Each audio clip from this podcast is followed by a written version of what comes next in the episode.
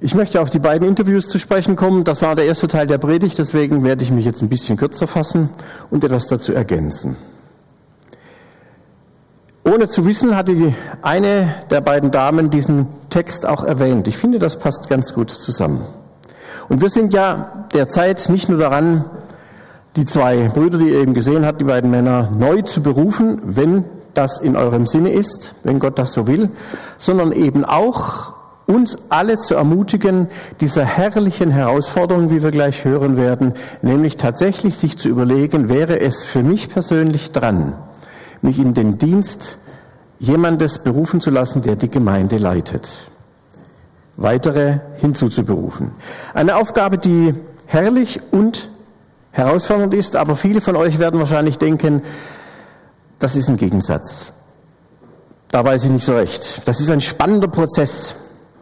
Das ist ja nicht nur interessant, so eine Aufgabe zu übernehmen, sondern es ist auch herausfordernd, denn es kann zu Spannungen kommen, es kann zu Belastungen kommen, die über das hinausgehen, was man sonst vielleicht so kennt. Die einen von euch lehnen vielleicht von vornherein jeden Gedanken ab, dass hier eine Anfrage Gottes gerade an Sie persönlich erfolgen könnte. Und Sie können sogar, das ist ja das Tolle bei der Sache, ihr könnt ja sogar eine biblische Begründung dafür anführen, nämlich man könnte sagen, aus dem Jeremia-Buch, und du begierst Großes für dich, begehre es nicht. Also lass mal schön die Finger davon weg, das ist nichts für dich.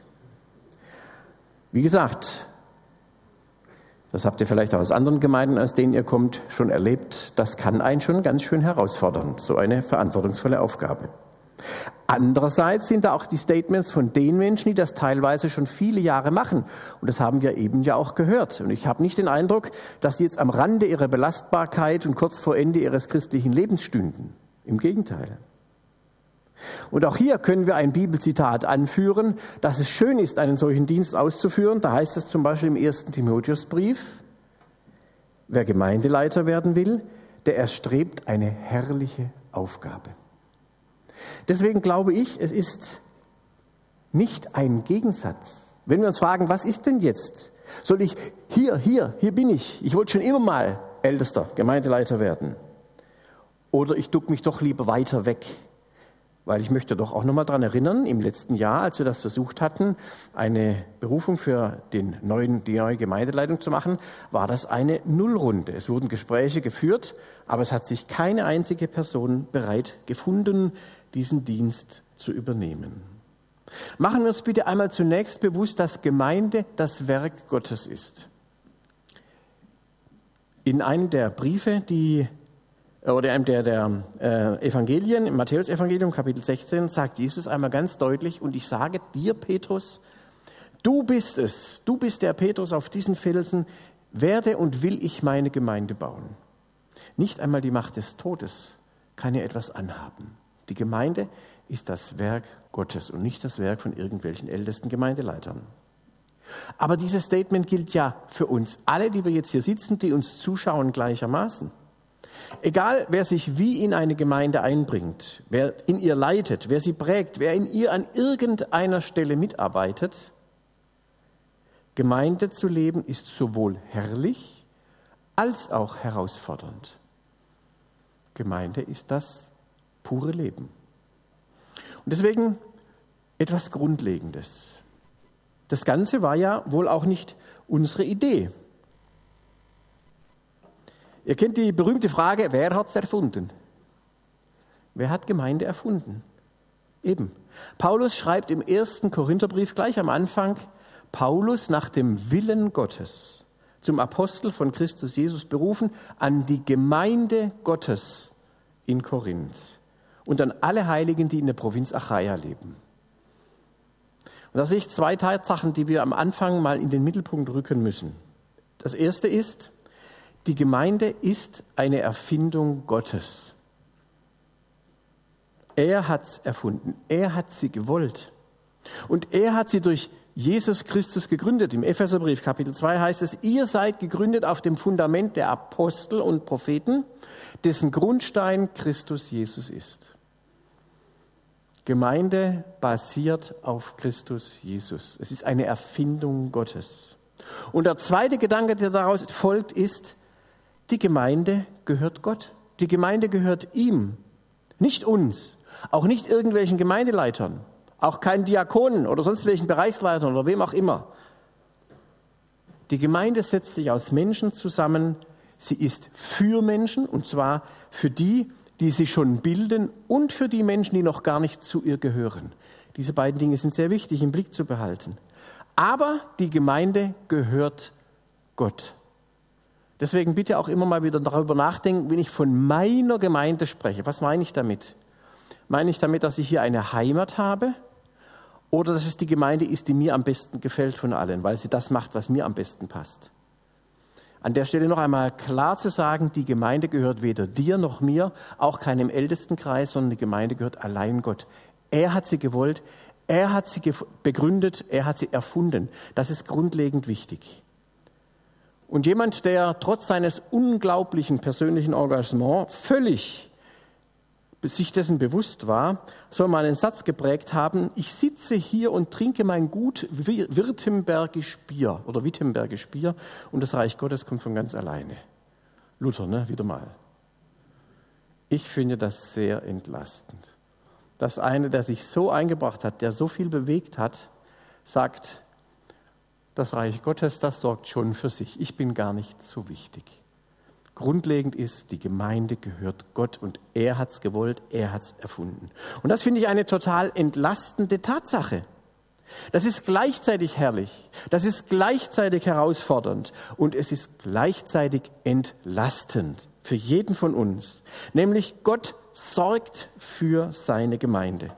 Da gab es zum Beispiel diese Aussage in der Apostelgeschichte Kapitel 2. Viele nahmen diese Botschaft an, die Petrus verkündet hatte ließen sich taufen. An diesem Gemeinde, Tag gewann die Gemeinde ungefähr 3000 Menschen hinzu. Gott sorgt für seine Gemeinde. Da gibt es Dürrezeiten, da gibt es Zeiten, da kommen 3000 Leute, wir wären völlig überfordert, oder? Jetzt sind wir schon glücklich, dass wir jetzt mal hier 100 Leute unterbringen. Gott sorgt für seine Gemeinde. Das ist schön, das ist herausfordernd und es ist gleichzeitig entlastend, weil er in diese Gemeinde lebendige Menschen setzt, und den übergibt er einen Teil der Verantwortung. Die Hauptlast trägt er aber selbst. Hier im Buch Josua heißt es, nun mach dich auf und zieh mit dem ganzen Volk über den Jordan in das Land, das ich euch geben will. Er schickt den Josua also los und sagt, geh schon mal los ich mache mit. Ich bin ja derjenige, der das alles in die Wege bringt. Das musst du nicht leisten. Du musst nur losgehen und die Leute mitnehmen. Und daher möchte ich ein erstes Fazit nehmen aus diesem Buch Josua Kapitel 1. Den Vers haben wir eben gehört. Ich sage dir noch einmal, sei mutig und entschlossen, hab keine Angst und lass dich durch nichts erschrecken, denn ich, der Herr dein Gott, ich bin mit dir, wohin du auch gehst. Und deswegen vor diesem Hintergrund, wenn wir uns das noch einmal überlegen, wie ist das mit eurer persönlichen, ganz individuellen Berufung? Und hier sind wir mitten in diesem Text. Die Situation war ja die, Mose war der langjährige Leiter des Volkes Israel. Über 40 Jahre hat er das gemacht. Selbst die Sibylle vorhin, ne, seit 2003 hat sie gesagt, da hat sie schon noch ein paar Jährchen vor sich. Mose war so eine prägende Figur. Und dann sagt Gott, mein Diener Mose ist tot. Nun mach du dich auf. Ich stelle mir vor, das war für den Josua durchaus eine große Herausforderung. Er war ja schon als junger Mann an der Seite von Mose und hat so ein bisschen mitkriegen können, so als Praktikant quasi, was das so beinhaltet, ein Volk zu leiten. Und wenn ihr die Bücher Mose lest, was da so alles abgegangen ist, das hat nicht immer Spaß gemacht. Der Mose, der war nicht immer oben auf. Und gerade deswegen kann ich mir vorstellen, dass der Josua ganz schön erstmal gezuckt hat und gesagt hat, was ich? Wie soll das gehen? Wie sehr ist es euch auch schon so gegangen wie mir, wenn eine große Leiterpersönlichkeit in der Politik zum Beispiel oder ich nehme mal das Beispiel aus unserem Gemeindebund, als ich dazu kam vor vielen Jahren, da war Peter Strauch der Präses. Viele von euch kennen den, ne? Peter Strauch, so der Prototyp des väterlichen, umsorgenden, weisen, geistlichen Leiters. Und als der Peter dann irgendwann mal gesagt hat, so, das reicht jetzt, ich höre auf, Da habe nicht nur ich mich gefragt, sondern auch viele andere, wie soll das werden? Wer kann da nachkommen? Wer kann in diese Schuhe treten? Den Ansgar habe ich ganz gut gekannt, das konnte ich mir trotzdem nicht vorstellen. Und jetzt, ich bin so dankbar für das, wie es jetzt ist. Wie groß die Leistungen eines Leiters gewesen sein mögen, keiner ist unersetzlich. Und nicht selten, und darauf möchte ich jetzt hinaus bei dieser Josua-Stelle, nicht selten zeigt sich genau dann, wenn einer da die große Aufgabe übernehmen muss, die geprägt worden ist von irgendwelchen anderen Leuten, dass genau der mit seinen ihm persönlich gegebenen Gaben Dinge in Bewegung setzen kann, die dem Vorgänger nie möglich gewesen wären.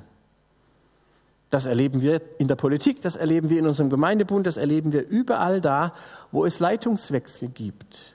Josua wäre niemals der hervorragende Führer Israels geworden, wenn er weiter der Praktikant von Mose geblieben wäre. Warum? Noch einmal, weil es Gottes Gemeinde ist und weil er diejenigen da hineinberuft, die er schon längst ausgemacht hat, die er sieht, von denen er sagt, ich berufe dich und ich begabe dich auch, ich statte dich aus. Du bist in meinen Augen geeignet. Das Einzige, was du brauchst, ist die persönliche Bereitschaft, nicht von vornherein zu sagen, das kommt für mich überhaupt nicht in Frage. Du musst auch nicht sagen, hier, hier, hier, das ist vielleicht auch keine gute geistliche Voraussetzung. Ich wollte schon immer mal Gemeindeleiter sein. Das haben wir ja von den Leuten, die wir gerade im Interview erlebt haben, samt und sonders gehört. Und auch der Josua hat nicht gleich alle Finger nach oben gestreckt, als es um die Frage ging, wer wird mein Nachfolger sein? Gott hat ihn angesprochen. Und darum geht es auch bei uns in diesem Berufungsprozess. Und dabei hat Gott unerschöpfliche Möglichkeiten. Wer sich mit seinen Gaben ihm zur Verfügung stellt, wird erleben, wie sie durch Gottes Kraft vermehrt und verstärkt werden. In dem Video eben sagte jemand von den dreien, dass jeder von uns sich ehrlich und mutig fragen soll, ob es eine Berufung für ihn oder für sie gibt. Was traue ich mir zu? Ich muss mir das ja nicht zu groß machen. Natürlich bin ich auch meiner Einschränkung mir vollkommen bewusst, aber ich vertraue gleichzeitig darauf, dass Gott diese Berufung bestätigt und mir die Befähigung dazu gibt. Wie haben wir eben gehört, Gott hat Sachen mit einem vor, die einen verändern die einem geistliches, menschliches, persönliches Wachstum ermöglichen. Weil es kommt ja noch was hinzu und ich möchte mich, nein, ich entschuldige mich nicht, ich bitte darum, nicht missverstanden zu werden. Wir gewöhnlich in unseren Gemeinden berufen Leute, die beruflich vorne stehen, die was darstellen, die da was gerissen haben, die gut reden können, die auf der Bühne gut rüberkommen.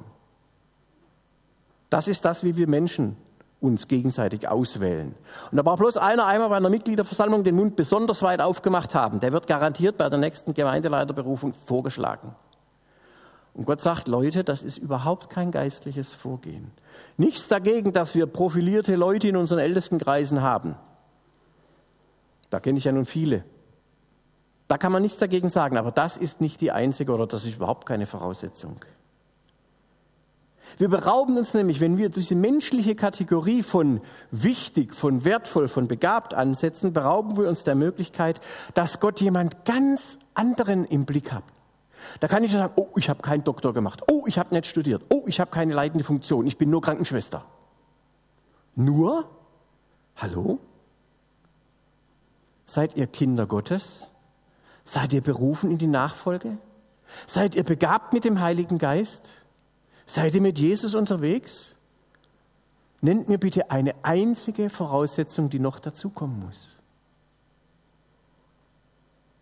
Jemand, den wir niemals auf unsere Liste setzen würden, vielleicht, wenn wir von dieser Kategorisierung herkommen, hat Gott schon lange im Blick. Denkt an David, der kleine Hirtenjunge, der noch nicht mal dazugerufen wurde, als es um die Frage der Berufung ging. Wo Gott sagt, da ist noch einer, den holt mal bitte vom Feld.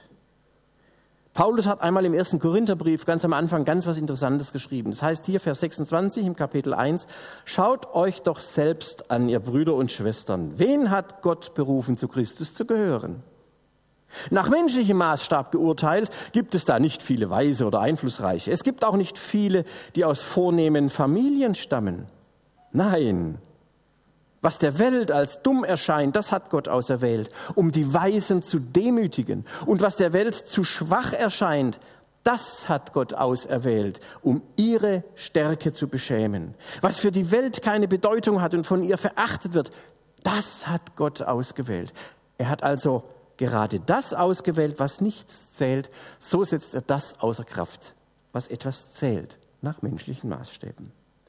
Und da frage ich uns alle, warum sollte für einen Leiter etwas anderes gelten, als für uns alle hier gilt?